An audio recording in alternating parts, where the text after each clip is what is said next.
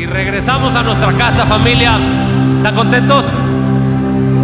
Yo ahorita que venía en la mañana caminando del auto hacia acá, decía, veía la iglesia y decía, qué hermosa está nuestra casa, Señor. ¿Sabes? Satanás siempre cree que va ganando. Grábate esto, Satanás siempre cree que va ganando. Y nuestro Señor siempre se ríe de él. Cuando hay adversidad en tu vida, Satanás cree que va ganando. Pero Dios siempre dice que hay, hay, una cláusula en la palabra de Dios que es una póliza de seguro para los hijos de Dios que aman y confían y obedecen a Dios. Que dice, todo lo usaré para tu bien, hasta tus malas decisiones, hasta tus graves errores, los voy a usar a tu favor. Lo único que Dios nos pide, confía y obedéceme. A veces nos gusta leer ese verso, solo la parte que dice, todo lo usará a mi favor, ¿verdad? Nada más que antes dice, para los que aman. El que ama es el que obedece. ¿Ok? Familia hermosa, bienvenidos todos, todos eh, parte de este cuerpo, la gente que viene por primera vez, bienvenidos. Este es el lugar correcto para que hoy recibas vida y le doy gracias a mi pastora por siempre darnos la oportunidad de traer un mensaje para todos ustedes de parte del Señor. Esto no es algo que, vaya, tenga un deseo mío, sino es algo que el Señor puso en mi corazón en la semana para traer hoy. Y cuando Dios hace eso es porque Él sabe qué se necesita y cuándo se necesita. Así que yo creo que esta es palabra fresca para hoy, para ti. ¿Ok? ¿Lo crees? ¿Estamos listos? A ver, no escucho, ¿se me durmieron o cómo está el asunto? ¿Sí? Estamos listos. Ahora sí, ya estamos listos. Muy bien. Perfecto. Familia, eh, desde mucho tiempo antes nuestros pastores nos han enseñado, muchas veces me recuerdo haberlo escuchado de ellos, que Dios cuando lo creó todo, si nos fuéramos allá a Génesis 1, te darías cuenta que Dios creó fuentes de poder. Entonces, el agua es una fuente de poder, si te das cuenta, Dios le habló al agua y le dijo, genera animales, ¿estás de acuerdo? Aves. Le habló a la tierra y le dijo, crea. O sea, tiene una capacidad de producir las fuentes de poder. ¿Estás de acuerdo? Y, el caso es que si a un pez lo sacas del agua, ¿qué le pasa? No dura un minuto y se muere. ¿Estás de acuerdo? Esa es su fuente de poder. Lo mismo pasa con un animal. Quítale su, su alimento y muere. Lo interesante es que para crearnos a nosotros no le habló a la tierra, ni al agua, ni al viento, sino que se hablaron entre ellos. ¿Te das cuenta? La Biblia dice, hagamos al hombre a nuestra imagen y semejanza. Quiere decir que ahí estaba el Padre, el Hijo y el Espíritu Santo juntos y dijeron, hagamos. Entonces te pregunto, ¿cuál es nuestra fuente de poder? ¿Estás de acuerdo? Entonces sería necesario pensar, y hasta lógico, que lo que le pasa a un pez cuando lo sacas del agua, me tendría que pasar necesariamente a mí si me salgo de mi fuente de poder. O sea, ya por pura lógica, ¿estás de acuerdo? Ni siquiera por fe, por lógica. Si yo saco a un, eh, si a una vaca no le doy su comida, que su fuente de poder está en la tierra, se tiene que morir, ¿me explico? ¿Cómo pasa en nosotros eso, familia? Nuestra fuente de poder es la presencia de Dios, la comunión.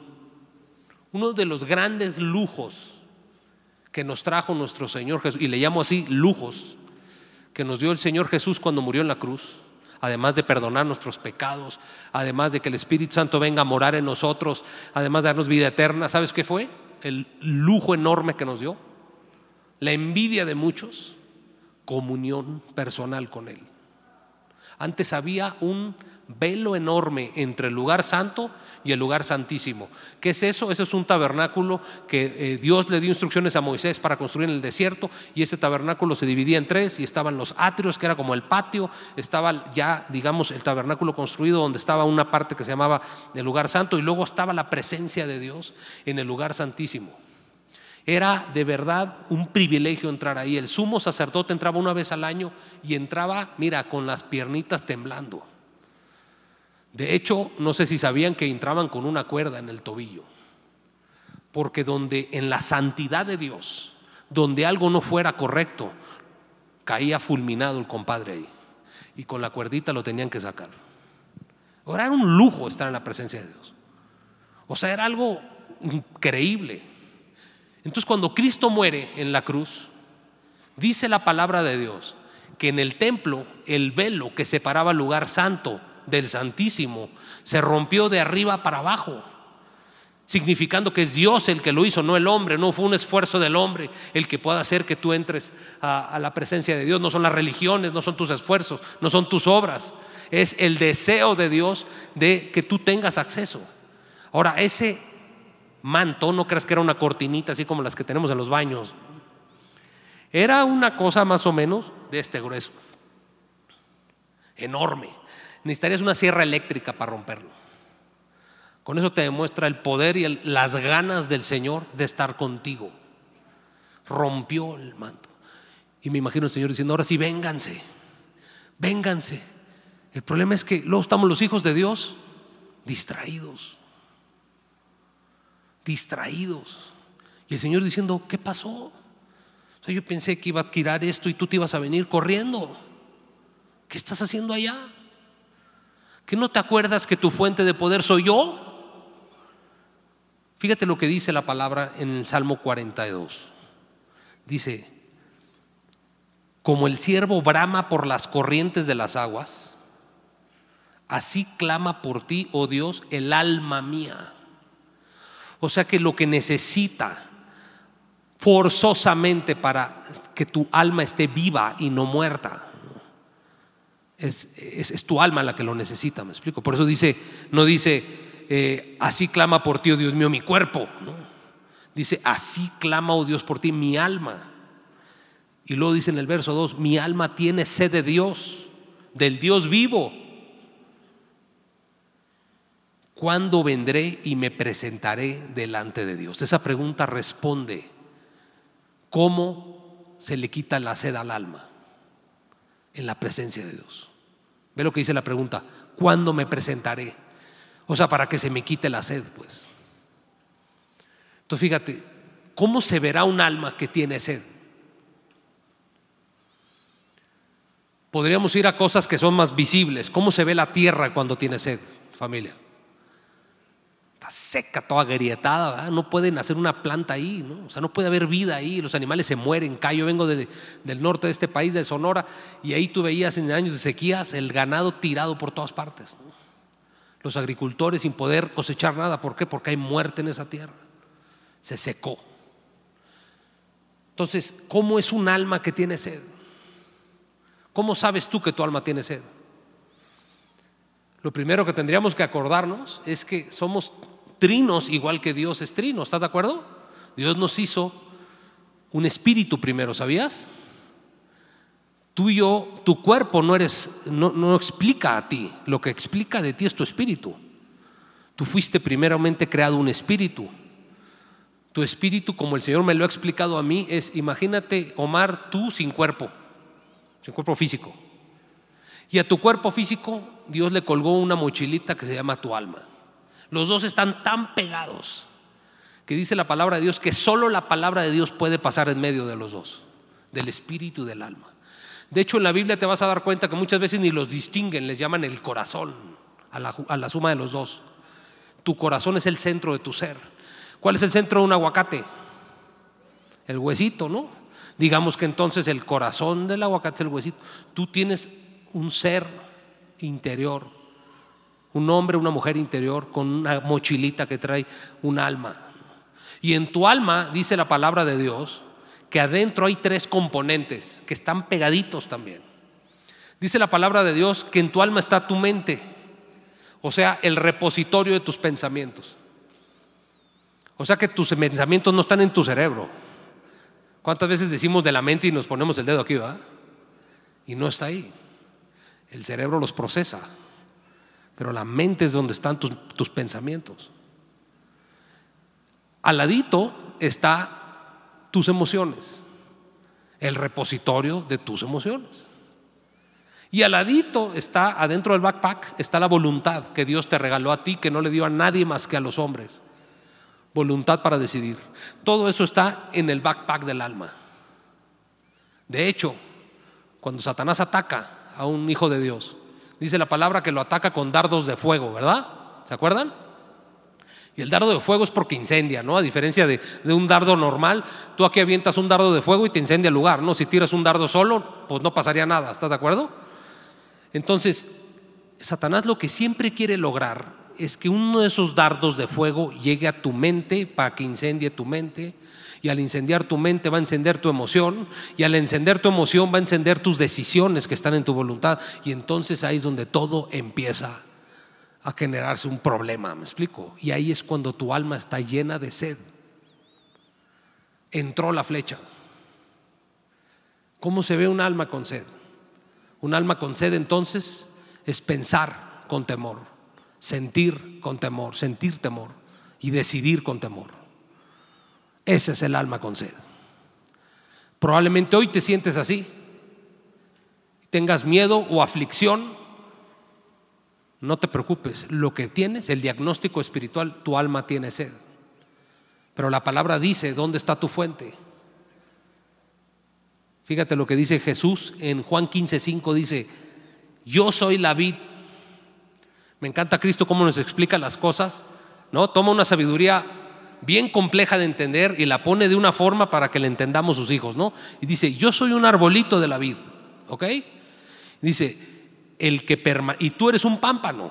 Dice, "El que permanece en mí y yo en él, ese va a llevar frutos, o sea, va a dar muchas uvas." ¿no? pero separado de mí no puedes hacer nada. Se repite que Él es la fuente de poder. Y la palabra que usa es permanece. de hecho, la acción que nos pone es permanece. Familia, los hijos de Dios, muchas veces, por separarnos de la fuente de poder, traemos el alma incendiada, el alma seca. Y lo único que está gritando tu alma desde tiempo es, acércate al Señor y ten comunión con Él y permítele a Dios llenarte de esa agua que Jesús le dijo a la mujer samaritana en el pozo, tendrás una agua que no te volverá a dar sed nunca, es decir, no, no dejarás entrar al temor a tu vida y estarás llena de vida siempre, siempre, siempre. ¿Te gustaría? ¿Hay alguien que aquí que no le gustaría? que quiere seguir con su alma sedienta? A ver, levánteme la mano. ¿Quién tiene ganas de quedarse con la sed? Creo que nadie, así que estamos todos en línea entonces, alineados, gracias a Dios. Perfecto, entonces, familia, la única fuente de poder autorizada por Dios, el que te hizo, el que te diseñó, es su presencia. Ahora, si ya sabemos todo esto, porque no creo que les haya dicho nada nuevo, ¿por qué no nos conectamos a la fuente? ¿Qué pasa con nosotros que visitamos la fuente de poder, pero no permanecemos en la fuente de poder? Es donde el Señor me puso en el corazón. Hay fuentes falsas que te distraen. Andas distraído en la vida, me explico. Y fíjate, hay una historia de la vida real. ¿A quién le gustan las películas que tienen, que dice basada en hechos reales? ¿Verdad que son las más padres? Normalmente a todos nos gustan esas porque te, identificas, ¿no? O sea, sabes que, que, eso pasó y no es así como ficción. Bueno, la palabra de Dios está hecha de, no basada, está hecha de hechos reales. Y ahorita vamos a platicar del mismísimo David. Y tú me podrás decir, bueno, otra vez de David, ¿no? Siempre hablamos de David. ¿De qué se acuerdan de David cuando yo les digo David? ¿De qué se acuerdan, familia? Los que están en redes sociales, pónganlo en el chat. ¿De qué te acuerdas cuando yo digo David? ¿Qué se te viene a la cabeza? ¿Qué historia de David? ¿David y Goliat? ¿Qué más te acuerdas de David? Betsabé, ¿no? Aquel tremendo pecado que se aventó nuestro amigo David. ¿Qué más te acuerdas de David? ¿Cuál? Su corazón, ¿no? Que es la descripción que Dios le dio, ¿no? ¿Sabes que es el único en toda la palabra de Dios que Dios dijo que su corazón era como el de él? No lo dijo de Moisés, no lo dijo de Jeremías, no, lo dijo de David. Él tiene un corazón como el mío y la Biblia describe el corazón de Dios. Así que podemos entender el corazón de David. Jesús dice, mi corazón es manso y humilde, o sea, obediente y dependiente de Dios. Humilde, para que tú seas humilde, necesariamente no está hablando de otro tipo de humildad, más de aquel que no puede vivir sin Dios, sin la presencia del Espíritu Santo. Ese es el humilde.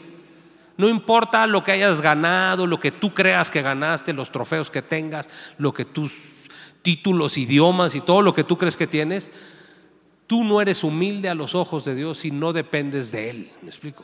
Esa es la humildad, ¿me explico? Y Jesús dependía de Cristo. ¿Cuántas veces Jesús se apartaba de todos para ir a orar? ¿Te acuerdas? Toda la gloria se la daba al Padre siempre, ¿no? Bueno, ese era el corazón de David. Un hombre obediente y dependiente. Y si tú estudias la vida de David, ahorita te voy a decir de qué parte de la vida de David vamos a hablar, porque hoy vamos a hablar de una parte que probablemente nunca hayas escuchado, porque siempre nos enfocamos en David y Goliat. ¿Estás de acuerdo? O sea, ese es el top of mind, como dicen los marqueteros, ¿no? Ese es así como lo primero que está en la cabeza de David, Goliat. Pero no, ese hombre llegó a ser uno de los reyes, o el rey me atrevería a decir más majestuoso, incluso más que su hijo, lo creo, porque a él le tocó abrir vereda, ¿no? David, de, no ser nada Israel, a dejar una potencia, ¿no? Ahí en el Medio Oriente. Este hombre se forjó un carácter, como decíamos ahorita aquí en los anuncios, ¿no? Reputación es lo que dicen que eres, pero carácter es lo que tú eres, como dice el, el anuncio que, pusimos, que pusieron acá, ¿no? Ese carácter de David, pues no salió solo, ¿no? Entonces vamos a hacer un recuento rapidísimo de la vida de David. Fíjate, él era un punto ahí entre miles, ¿no? Era un pastor que cuidaba las ovejas de su papá. Por gracia, por gracia Dios lo escogió, como te escogió a ti y a mí. O sea, él no hizo un mérito. Porque tú podrías decir, no, pues que su corazón era como el de Dios. ¿Y quién le dio el corazón? Dios se lo dio el corazón. Entonces, no hay méritos, ¿no? Dios lo agarró, lo escogió y lo fue formando en lo que yo le llamaba la escuela de liderazgo 1, que es, ¿qué hacía? ¿Cuál fue la actividad principal de pastor en su adolescencia? Pastor, cuidar ovejas, ¿no? ¿Y por qué digo que escuela de liderazgo 1? Porque es la misma que usó Dios con Moisés, la misma que usó con Abraham, Los puso a pastorear ovejas, qué casualidad, ¿no? que tu corazón se haga de pastor, ¿no? Que defiendes hasta la última, ¿no? Que das tu vida por ellas y no estás pensando en ti, estás pensando en ellas, pero también que las defiendes y las proteges. Entonces, eh, Dios vino y lo ungió con el profeta Samuel. Entonces, digamos que fue para arriba David, ¿no? De un pastor, y era un pastor ungido por el Espíritu Santo. Satanás vio eso y entonces, como siempre lo hace Satanás, cuando tú le entregas tu vida y eres ungido por el Espíritu Santo, ¿qué crees que empieza? Las adversidades. Y le aventó unos osos ¿Y qué hizo David con esos osos? Con fuerza sobrenatural que el Espíritu Santo le dio, los destrozó con sus manos, dice la palabra. Le trajo leones y los destrozó. Luego vino la prueba final del módulo 1 que se llamaba Goliat. Y el Señor dijo, mira, si ya me eché osos y leones, este incircunciso no es nadie. Y ¡pum! Ya sabemos el final, ¿no? ¿Te acuerdas de eso? Pues Satanás al ver que sus armas no funcionan, siempre tiene una, que es perseguir y lo empieza a perseguir. Y al rey Saúl, que se da cuenta que David será el próximo rey, Satanás le mete un odio impresionante. Saúl era un títere de Satanás nada más.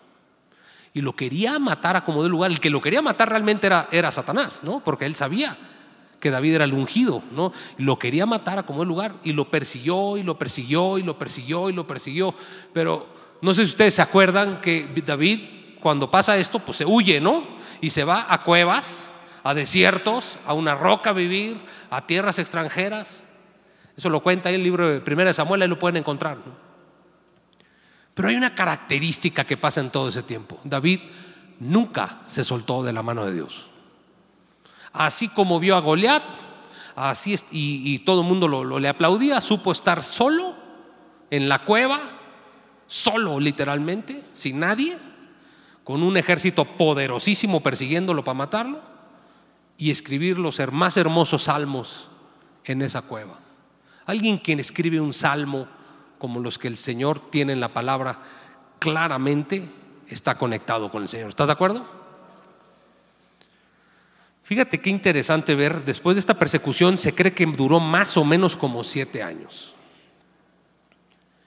En la gran parte de este tiempo David nunca se separó de su fuente de poder. Satanás de plano, por más que intentaba separar a David de su fuente de poder, de que no tuviera comunión con el Dios, le buscó por todas formas y ¿qué crees? Le pegó una. Encontró la forma de separar a David. Y fue una época muy triste de la vida de David. ¿Cuándo crees que fue?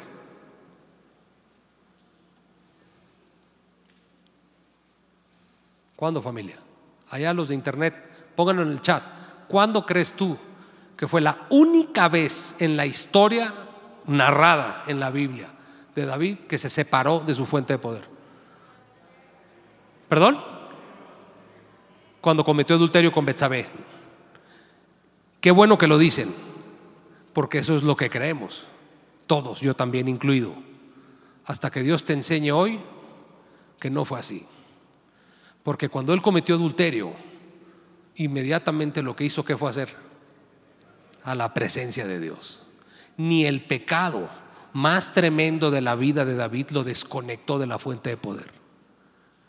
Mira, lo que David hizo con Betsabé, por los que no saben, este cuate por con tal de acostarse con una mujer, mandó a matar con toda alevosía y ventaja a su esposo inocente, que además era guerrero de él, fiel guerrero de él. O sea, es algo así como matar a tu mejor amigo con tal de quedarme con su esposa. Yo les decía a los de la mañana, tú haces eso en Texas y te meten inyección letal y no la cuentas más, ¿me explico? Bueno, ni un pecado así de escandaloso lo alejó de la presencia de Dios. Le costó pagó una factura por eso, ¿se acuerdan? Perdió su hijo, pero Dios lo perdonó o no. No fue un gran pecado lo que lo desconectó. Vamos a ir a una historia de David donde pasó esto. Lo primero que te quisiera decir es, yo cuando era pequeño, eh, a mi hermano y a mí nos gustaba el box, verlo, y yo siempre me preguntaba, ¿por qué los boxeadores pierden tanto tiempo en pegarse en los codos y en los brazos y en, el cuerpo? ¿no? Y decía, oye, el box casi por regla debería decir, péguense en la cara a todos para que sea emocionante, ¿no? porque ahí son los knockouts. Con el tiempo fui aprendiendo de que tienen un propósito los golpes en el cuerpo y en los brazos, que es bajarle la guardia al boxeador. De esa manera lo tiro le provoco dolor en sus brazos o en su cuerpo de tal forma que él se tenga que empezar a cubrir. Entonces tú te vas a dar cuenta en una pelea box que típicamente el boxeador que pega mucho en el cuerpo al otro se le empieza a bajar la guardia. Fíjate, esto le pasó a David. David llevaba más o menos, calculo, unos cinco años o seis siendo perseguido, conectado a la fuente. Pero la constante aflicción, los constantes golpes en la guardia. No fue uno, como decimos en México, ya no era uno, sino lo tupido, decimos en México, ¿no? Eso fue lo que logró desconectarlo. El cansancio de aflicciones prolongadas, tantos golpes al cuerpo. Y cuando entendí eso en mi corazón, que el Espíritu Santo me lo explicó, entendí por qué no los dijo este mensaje para hoy. Porque la pandemia ha sido larga y hemos amado a nuestro Señor y nadie necesariamente a lo mejor se salió eh, un, pecado así de escandaloso. Simplemente nos empezamos a separar de la presencia de Dios por los golpes en el cuerpo, por el tiempo prolongado. Y el Señor me decía, hijo, es momento apropiado, hoy, no mañana, hoy, de que te recuerde que no bajes la guardia. Yo soy la única fuente autorizada en tu vida para llenarte de todo lo que tú no te merecías, pero porque Cristo lo ganó en la cruz. Yo soy esa fuente por mí, con comunión, comunión real, permanente. El Señor me decía, ya déjame de visitar. Me encanta que me visites, pero tú no eres turista, eres local. Cada vez que, que, te pasa algo y vienes a pedirme, me encanta verte y te voy a ayudar, pero qué majestuoso sería para ti que estuvieras pegado constantemente. Y entonces el Señor a mi esposa y a mí nos dijo que este es el año de permanecer. Este es el año de la disciplina. El Señor no me dijo, este es el año en el que todo se va a cumplir, todo lo... No, no. ¿Quieres que todo se cumpla en tu vida? Me dijo, permanece primero, aprende a permanecer y de lo demás, la añadidura ya es pura consecuencia. ¿Me explico? Todo lo que andamos correteando, las falsas fuentes de poder que andamos correteando, se convierten en la mera consecuencia de lo que pasa en secreto entre tú y el Señor. Tu fuente de poder, tu fuente autorizada de poder. Familia, hoy el llamado con esta historia que vamos a hablar de David es a regresar. Por eso la lección le puse hoy, es tiempo de regresar a la fuente. Es basta de distraernos. Es momento preciso de regresar a la fuente. Muchos están llenos de temor, con el alma bien seca. Y tú no sabías qué era. Dices, pues es que simplemente me siento apagadón, me siento deprimida, me siento, siento que perdí mi propósito, siento que no sé, no sé qué tengo. No te preocupes, yo te lo contesto. Tienes el alma seca. Es momento de regresar, familia. ¿Están de acuerdo? Fíjate esta historia, esta historia de David que me voy a ir muy rápido por temas del tiempo, nos narra lo que sucede cuando te separas. Esto que le pasó a David no estaba en el plan de Dios. David se lo generó solo. ¿Él escogió ser pastor? No, su papá lo puso. ¿Él escogió ser ungido? No, el plan de Dios. ¿Él escogió ser rey? Tampoco. ¿Él escogió pelear con Goliat? Tampoco. El Señor se lo puso ahí. Le puso el celo para ir a matarlo, ¿no? ¿Él escogió ser perseguido? No. Lo único que sí escogió él es separarse de Dios. Y eso le costó carísimo, pero también Dios en su misericordia lo sacó de ahí de una forma majestuosa. Entonces vamos rápido a 1 Samuel 27, acompáñame por favor. 1 Samuel 27, verso 1, vamos a leer ahorita del 1 al 4. Fíjate muy bien lo que dice. La palabra dice, fíjate lo que dijo David, y dice que lo dijo en su corazón, quiere decir que lo dijo solo, no lo anunció, no le dijo a nadie, simplemente en su momento de soledad, en vez de hablar con su padre, fíjate lo que dijo. Dijo, dijo luego David en su corazón, al fin seré muerto. O sea, ni siquiera lo dudaba, ¿estás de acuerdo? O sea, yo no veo a alguien que diga, oiga Señor, Padre, a lo mejor me toca, Señor, ¿no? O sea, a lo mejor no voy a ser rey, a lo mejor sí me toca. No, él lo tenía claro. Quiere decir que el fuego, el dardo de fuego, ya había entrado antes. Eso no pasó ese día. ¿eh? Ya traía meditándose el dardo de fuego, le incendió las emociones y ahora le está a punto de incendiar la voluntad y tomar la peor decisión que creo yo tomó en toda su vida, separarse de Dios. Y dice, este, al fin seré muerto algún día por la mano de Saúl. O sea, como dice, ya es un hecho, yo aquí no voy a ser rey, todo era puro rollo, ¿no? me voy a morir, eso es un hecho. Dice, ¿me será mejor? Me. No está Dios incluido, ¿ok? Solito, me será, o sea, aquí ni el Señor ni en la ecuación estaba. Me será mejor fugarme. Es la palabra que dice. Me voy a escapar de esto. A la tierra de los filisteos, para que Saúl no se ocupe de mí y no me ande buscando más por todo el territorio de Israel, y así escaparé de su mano, no por Dios. Verso 2 dice, se levantó pues para que veas que se incendió su voluntad, ¿eh? de los pensamientos a las emociones, a su voluntad, y tomó acción. Y se levantó con sus 600 hombres que tenía consigo, se pasó a Aquis, hijo de Maoc, rey de Gat. Gat, solo para que nos demos una idea, es un lugar dentro de los filisteos de donde era Goliat. Entonces imagínate que decides irte a la tierra del que mataste. O sea, de ese nivel te incendia ese dardo de fuego y te llena de, ¿sabes?, de confusión. Y este cuate en su temor, por eso el peor, el peor dice, hay, un, hay un autor cristiano que me gusta mucho, lo recomiendo, se llama Max Lucado, y tiene un libro que se llama Sin Temor, y él dice, lo más ineficiente del mundo es el temor, es el peor consejero de tu vida. Toma demasiado espacio de tu alma y no te da nada a cambio, nada, ¿eh? más que enfermedad. Nada. Es como si tú vendes zapatos y en tu bodega, en vez de tenerla llena de zapatos, la tienes llena de cajas vacías. Ni te deja meter nada, ni te deja sacar, ni ganas dinero, ni le pagas. ¿Me explico? Eso es lo que hace el temor. Este hombre estaba lleno de temor, lo que no le había pasado antes, por separarse de la fuente. Su alma se empieza a secar.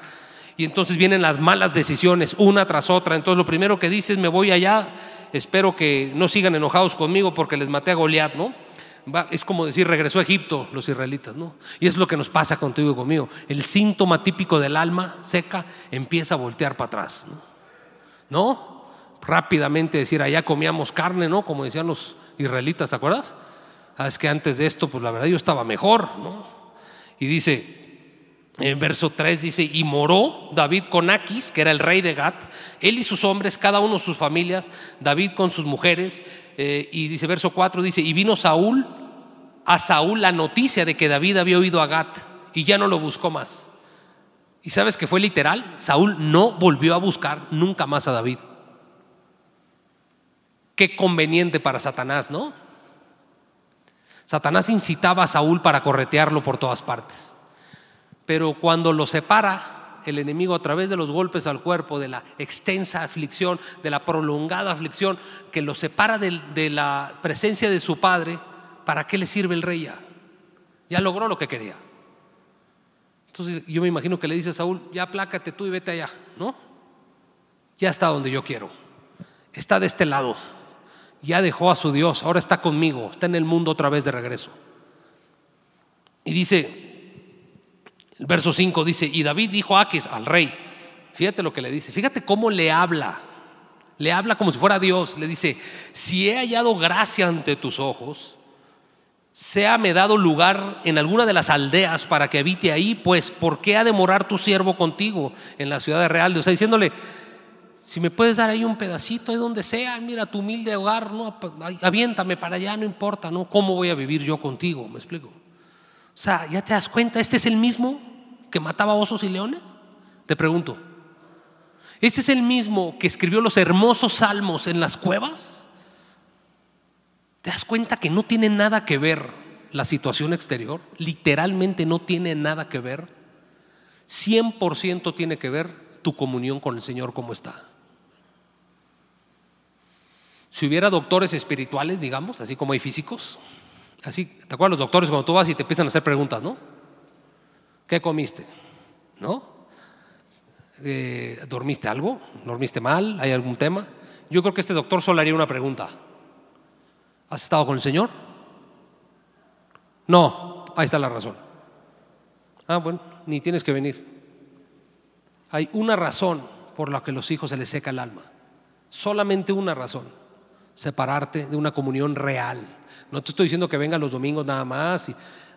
¿Qué es una comunión real? Yo te pregunto, ¿cómo es una comunión con tu mejor amiga o con tu papá o con tu esposa? ¿Cuál es el común denominador de lo que hace una comunión con alguien que no conoces, con alguien que es tu mejor amigo? ¿Cuál es la diferencia? Hay una gran diferencia. Tiempo. Tiempo. El tiempo genera más fe y más confianza. ¿Me explico? Tú, le tienes mucha confianza a un gran amigo tuyo porque pasaste mucho tiempo con él. ¿Estás de acuerdo? Tiempo, cosa que no le damos al Señor y a veces creemos que porque pues ahí me leo un verso, ¿no? De repente o cuando necesito algo voy a la comunión, Dios no tiene un problema que vayas con él a veces. Él no deja de ser Dios, él sigue siendo Dios. El tema somos nosotros, los que se secamos somos nosotros, ¿no? David a estas alturas estaba secándose completamente. Fíjate en el verso 6 dice, y Aquis le dijo aquel día, el rey le dijo, agarra Ciclag. Qué interesante es que Ciclag era de los judíos, ¿no? O sea, realmente Aquis no le estaba dando algo que le perteneciera a ellos, se la habían quitado a los judíos. Esto realmente no era ni siquiera algo que genuinamente era de ellos, ¿no? Verso 7 dice, fue el número de los días de David que habitó en la tierra de los filisteos un año cuatro meses. ¿Cuánto tiempo estuvo separado de la, voluntad, de la fuente de poder? 480 días, tu compadre David. Ve lo que hace el separarnos de la fuente de poder. Porque aquí no acaba. Dice, y, subía, fíjate lo que ahora empezó, en lo que se convirtió en David, en ser el prospecto al nuevo rey, a un verdadero bandido. Fíjate lo que hace en el verso 8. Y subía David con sus hombres y hacían incursiones contra jerusitas, jerritas, amalecitas, porque estos habitaban de largo tiempo la tierra, desde como quien va a Shur hasta la tierra de Egipto. ¿Qué estaba haciendo este hombre?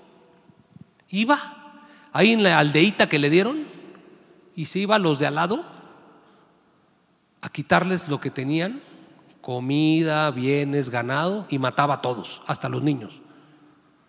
Todo. Era un bandido. Se convirtió en un bandido. Todo por tener el alma seca.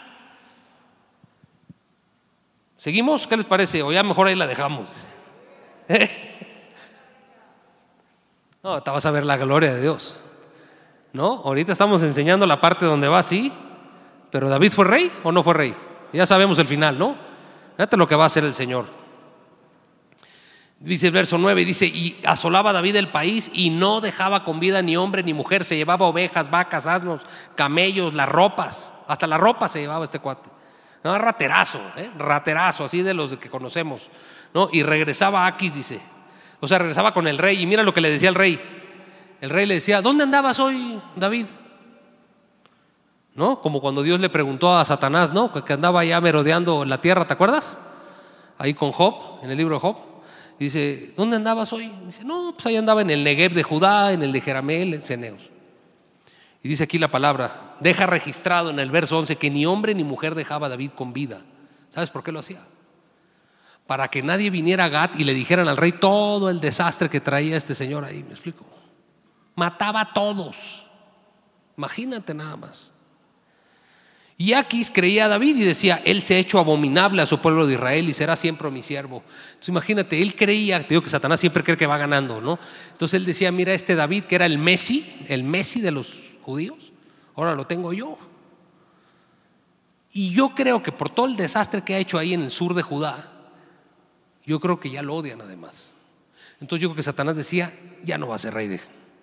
Ahora sí va a tener que haber un rey no ungido, porque el ungido ya está conmigo. Siempre cree que está ganando. Pero esa es una cosa, la misericordia de Dios siempre estuvo con él.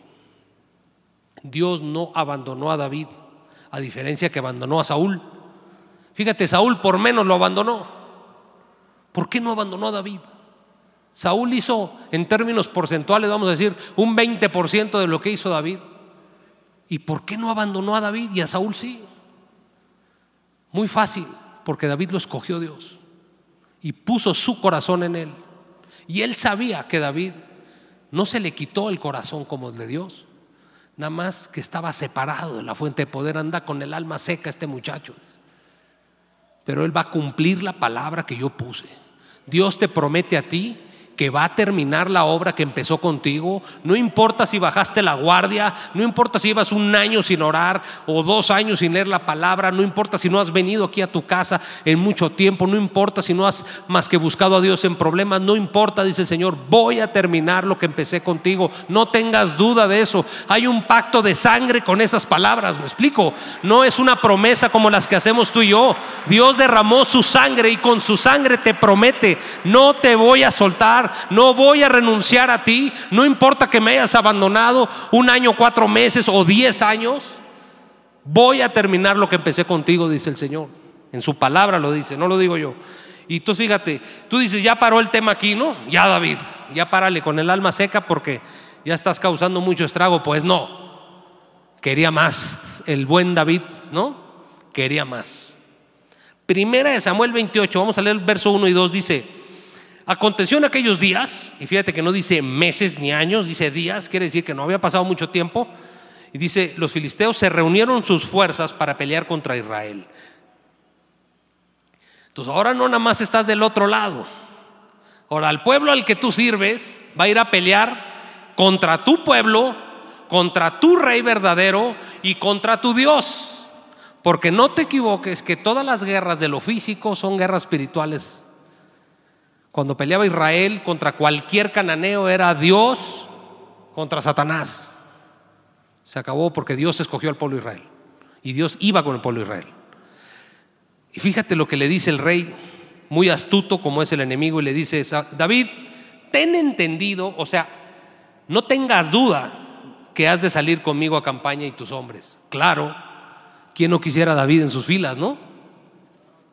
Pensando ellos que el poder lo tenía David por ser David. ¿De dónde venía el poder de David? De su conexión con Dios. ¿Me explico? Yo creo que si en ese momento se le pone Goliat a David, lo saca, no, olvídate, no la cuenta David, ¿no? Y dice, el verso 2 dice, y David le responde, mira nada más lo que responde nuestro amigo David. Muy bien, rey, tú sabrás lo que hará tu siervo. O sea, estoy contigo para pelear contra Israel. O sea, no sé si no te cae el 20, pero lo que está haciendo este cuate ya no es cualquier cosa, ¿me explico? Ya no es que está ahí arrumbado, ya está dispuesto a ir a pelear contra Israel, contra Saúl.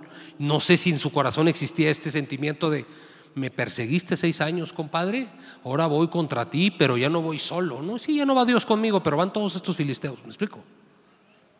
Fíjate nada más a dónde te lleva un dardo, un dardito incendiado que tú y yo permitimos entrar a nuestra alma, ¿me explico? Y entonces dice la palabra en el, eh, vamos a 1 Samuel 29, en el capítulo, el verso 2, y dice, y cuando los príncipes, que son los que están debajo del rey, los príncipes de Aquis, del rey Aquis, estaban pasándole revista a sus compañías, pues les extrañó ver a David ahí, ¿no? Imagínate que los, están empezando a pasar lista a los ejércitos y de repente se voltean a ver los príncipes y dicen, ¿estoy viendo bien? ¿Con el rey está David y sus 600 hombres? No puede ser, ¿no? Entonces, en el verso 3 dice, y dijeron los príncipes filisteos, ¿qué hacen aquí? Fíjate, estos hebreos, a ellos no se les olvidaba la identidad de ellos. ¿Por qué están hebreos aquí? Dice, como que no pertenecen.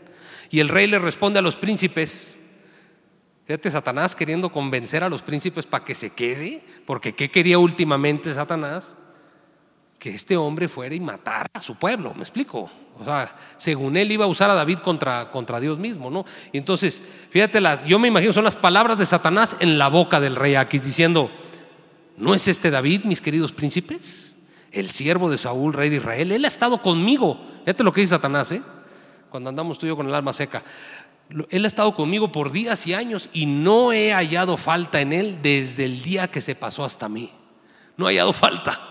O sea, si todo lo que hizo no te parece que está mal, pues no, para Satanás eso está bien, ¿no?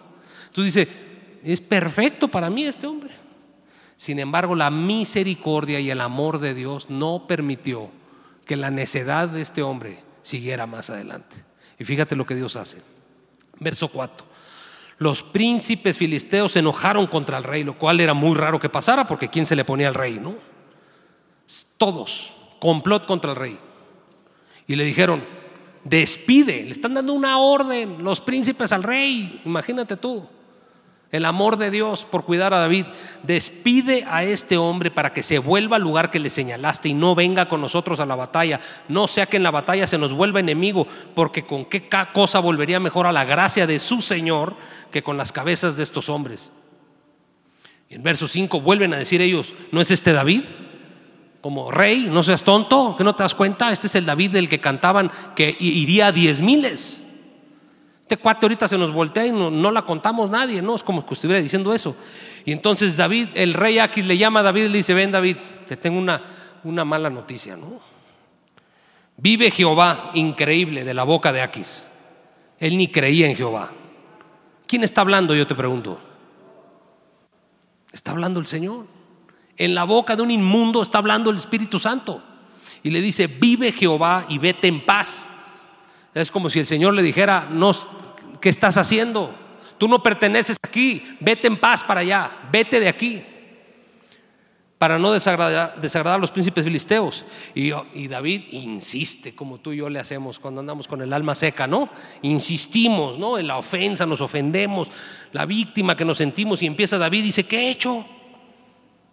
Verso 8. ¿Qué has hallado en tu siervo desde el día que estoy contigo hasta hoy para que yo no vaya y pelee contra los enemigos de mi señor el rey? Imagínate nada más.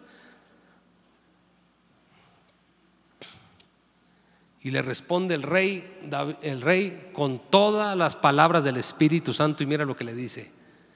Yo sé que tú eres bueno ante mis ojos, como un ángel de Dios. ¿Qué anda diciendo Aquis? ángeles de Dios, de un Dios que él ni cree. O sea, como quien dice, yo me imagino que el Señor le dijo, hijo, tú no perteneces a esto. Tú tienes un propósito y lo voy a cumplir con todo y tu necedad. Toca regresarte.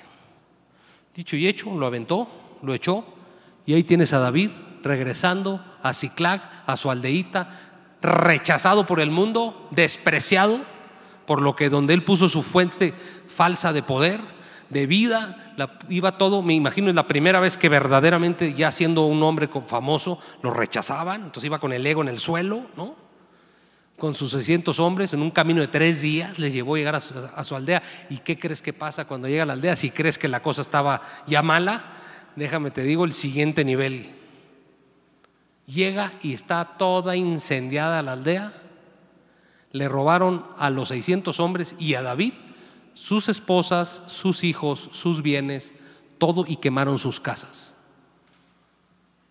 No tenía nada. Imagínate llegar ahí y decir, yo me imagino, no me imagino, pero si pudiéramos imaginarnos, ¿qué estaría pensando David? ¿Qué desastre hice? No volteó a echarle la culpa a Dios, me explicó, él sabe lo que estaba haciendo. ¿No? ¿Cuántas veces le echamos la culpa a Dios, familia? De cosas que tú y yo decidimos. Nos encanta echarle la culpa a Dios, de hecho.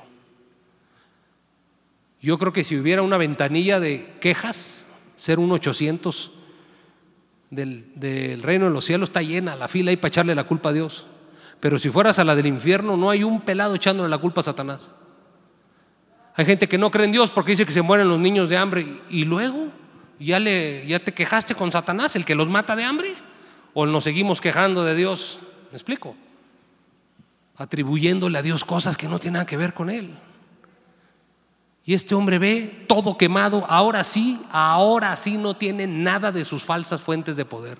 Ni su ejército propio, porque lo querían apedrear, ahorita lo vamos a leer rápido. Lo querían matar, sus propios mejores, sus 600 valientes lo querían matar. No tenía familia, hijos, bienes, ni su ejército, ni su rey falso, ni su ejército filisteo falso, yo no tenía nada. Y con esto vamos a cerrar. Primera Samuel 30 y dice, Verso 1 dice, cuando David y sus hombres vieron y a Ciclag al tercer día, los de Amalek, o sea, aquellos mismos a los que David les había robado como bandido, regresaron a vengarse y le, y le dice, y habían asolado Ciclag y le habían prendido fuego. Verso 2, y se habían llevado eh, cautivas a sus mujeres y a todos los que estaban ahí, desde el menor hasta el mayor, pero nadie había dado muerte. Ve la gloria de Dios. No permitió Dios que ese ejército enemigo, que aparte eran conocidos por ser rudos los amalecitas, tocaran ni a los hijos ni a las esposas, no les hicieron nada. Dice, verso 3, este, vino pues David con los suyos a la ciudad y he aquí que estaba quemada y su mujer y sus hijos habían llevado cautivos. Entonces David y la gente que con él estaba alzaron su voz y lloraron hasta que faltaron las fuerzas para llorar. Yo no sé si has llorado así, pero si alguien aquí ha llorado así, entiende a David perfectamente lo que está hablando. Este cuate ya no tenía, después de tres días de camino, de venir con el ego en el suelo, se dio cuenta todas las tonterías que hizo, igualito que el hijo pródigo, ¿te acuerdas? Que cayó en sí un día. Va a pasar exactamente lo mismo con él, para que veas que eso, caer en sí, es como un sape santo que el Espíritu Santo nos da. ¿Me explico? Y de repente dices tú, wow, ¿qué ando haciendo? Y fíjate lo que pasa. Verso 6. David se angustió mucho porque el pueblo sus 600 valientes, hablaban de apedrearlo. Pues todo el pueblo estaba en amargura del alma, dice. Todos con el alma seca, incendiada. Cada uno por sus hijos y por sus hijas. Y aquí está el punto de inflexión donde Dios lo saca a David de ahí. ¿Qué dice? Díganlo conmigo. Más David se fortaleció en Jehová su Dios. Y ahí viene el cambio de fuente. Y es cuando me imagino que David dice, Señor, ¿qué he estado haciendo, Señor? ¿Por qué me separé de ti? Es la peor decisión que he tomado en mi vida. No fue un gran pecado lo que me llevó a esto. Fue una constante aflicción que yo permití al enemigo entrar por un huequito y le di, y le di cuerda y le di cuerda y los golpes y la aflicción y la aflicción y la aflicción y me bajó la guardia, Señor. Pero en vez de regresar y arrepentirme, me olvidé de ti, Señor. Y tú no me mandaste esto. Esto es la simple consecuencia de un hombre separado de Dios. Por eso Jesús dice en Juan 15, 5, nada puedes hacer, nada es nada, no le da ni siquiera la opción a algo. Dice Jesús, nada, no vas a poder hacer nada sin mí, entiéndelo. Lo mismo que le pasa a un pez afuera del agua, te va a pasar a tu alma si te separas de mí. Comunión continua y verdadera, no religiosa. Y dice, se fortaleció en Jehová. Verso 7. Y dijo David al sacerdote Beatar, porque venía entre sus hombres, había un sacerdote de, los judíos, porque fueron correteados por, por, por, Saúl, entonces de ahí llegaron los sacerdotes con él, entre ellos Abiatar. Los sacerdotes usaban algo que se llamaba efod, que era como un delantal que usaban para entrar a la presencia de Dios. En ese delantal venían las 12 piedras, que eran las 12 tribus, y es así como pedían expiación de pecados y se acercaban a hablar con Dios. Adentro del efod había unas piedras que se llamaban Urim y Tumim, que era una forma en las que consultaban con Dios. Es como nosotros hoy que estamos ayunando, ¿no? Eso es lo que se hacía con eso, ¿me explico? Buscar la dirección de Dios. Y viene esta frase célebre que quiero que te la guardes en tu corazón. Para cada vez que te, te des cuenta que tu alma anda seca, digas lo mismo que dijo David. Pásenme el efod. Es momento de ir con mi Señor. Él ni sacerdote era. Pero él dijo, basta de protocolos, pásenme esto que tengo que ir con mi Señor. Pásenme el efod. Y Abiatar pues se tuvo que quitar el efod y se lo dio. Y este hombre fue directo a la confianza que tiene con su padre. Y dice que consultó a Jehová y le dijo, perseguiré a estos merodeadores, merodeadores, los podré alcanzar. Y la respuesta del Señor claramente no es como una tuya y mía. Tú y yo que hubiéramos dicho, ah, ahora sí, ¿verdad? Ah, no querías, no querías, ahora sí, ahora qué casualidad. No, no, pues espérate un ratito, aguántame a mañana, ¿no? ¿No contestamos así tú y yo? El Señor dice, yo te amo y te dije que iba a acabar contigo lo que empecé. Ningún pecado tuyo es más grande que mi amor por ti, ni más poderosa que la sangre de Cristo. Nada te va a separar de mí, nada, nada te va a separar del amor de Dios. Y Dios te dice, ¿sabes qué, hijo? Levántate, síguelos, porque de cierto recuperarás todo lo que te quitó Satanás, todo lo que te quitó, todo lo que tu propia necedad te quitó, te la voy a dar y aún más, dice. Y dice, Partió pues David a la acción rápido, agarró sus hombres, no salió con los hombres y les dijo, eh, todo temeroso ahí, güey, espérenme tantito, no, salió y cállense la boca todos y síganme, que Dios habló conmigo. Ese hombre que salió de ahí no era el mismo que entró. ¿Qué fue la diferencia? La comunión. Regresó a la comunión. ¿Te das cuenta lo que hace la comunión? Diaria, señores. Tenemos que ir a buscar diario la comunión. La pastora nos habló el domingo pasado. Es el año de corregirnos, de disciplinarnos. Empecemos por esto. Reactivemos nuestra comunión diaria y real.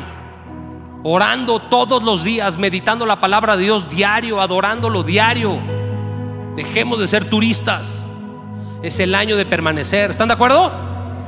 Y la palabra dice, y partió pues David, verso 10, perdón, y David siguió adelante con 400 hombres porque 200 se le rajaron, estaban muy cansados, dice.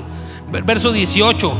Dice, fíjate lo que dice, y libró David a todos lo que los amalecitas le habían tomado. Asimismo libertó David a sus mujeres.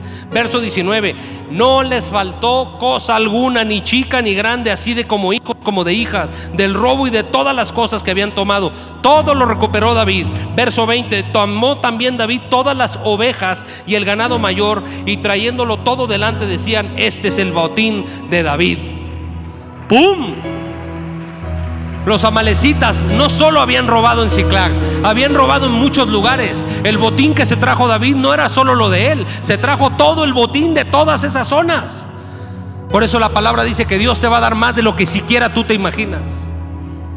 Ahora imagínate el David que ahora se parece a Jesús y ya no se parece a David. Un hombre otra vez manso y humilde de corazón. Para terminar, quiero decirte algo.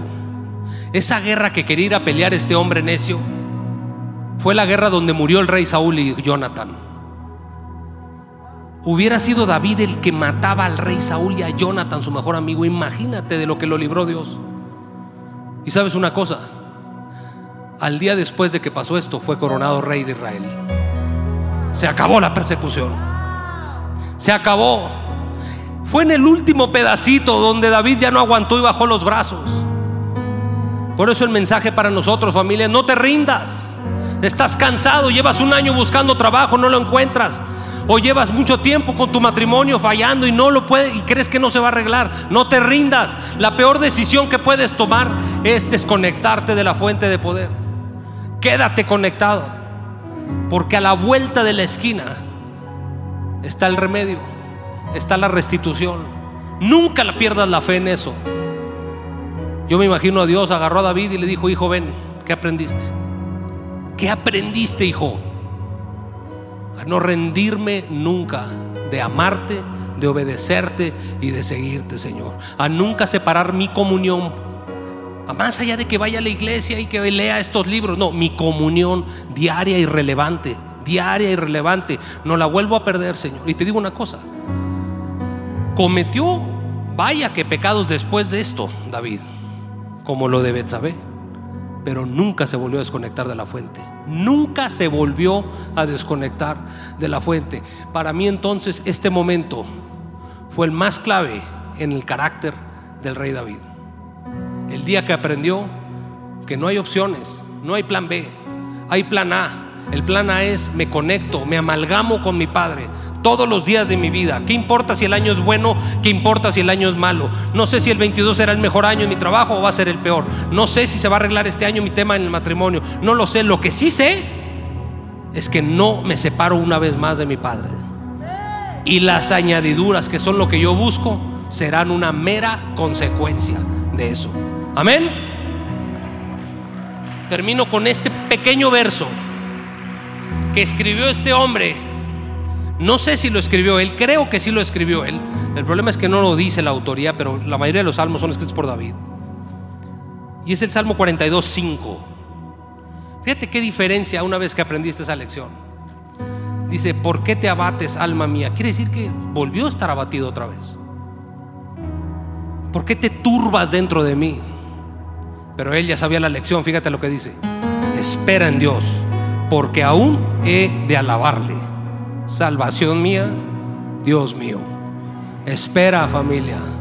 Este es el año de permanecer, es el año de la corrección, es el año de disciplinarnos. Quien quiere iniciar esa comunión real a partir de hoy? ¿Quién quiere hacerlo? Levántate y vamos a orar juntos. Vamos a orar juntos familia.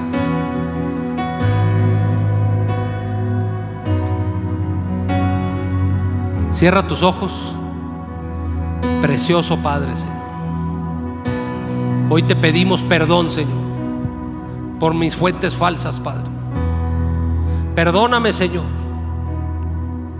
porque gran parte de lo que pasa en mí son consecuencia de un alma seca, Señor. Pero me has enseñado hoy, Señor, así como en un día y en una decisión me metí en esto, en un día y con una decisión tú me sacas de esto, Padre hermoso. Decido hoy, Señor, seguirte, tener comunión contigo, valorar mi comunión contigo diario, Señor. Decido hoy que no hay otra fuente de autoridad, de poder para mí que tu presencia, Señor. Enséñame a obedecerte, enséñame a obedecerte, enséñame a seguirte, enséñame a relacionarme contigo, Señor. A partir de hoy mi alma no tendrá sed jamás. Recibo los ríos de agua viva en mí, ahora, en el nombre de Jesús. Amén. Amén, familia. Un aplauso al Señor. Gracias, Padre hermoso.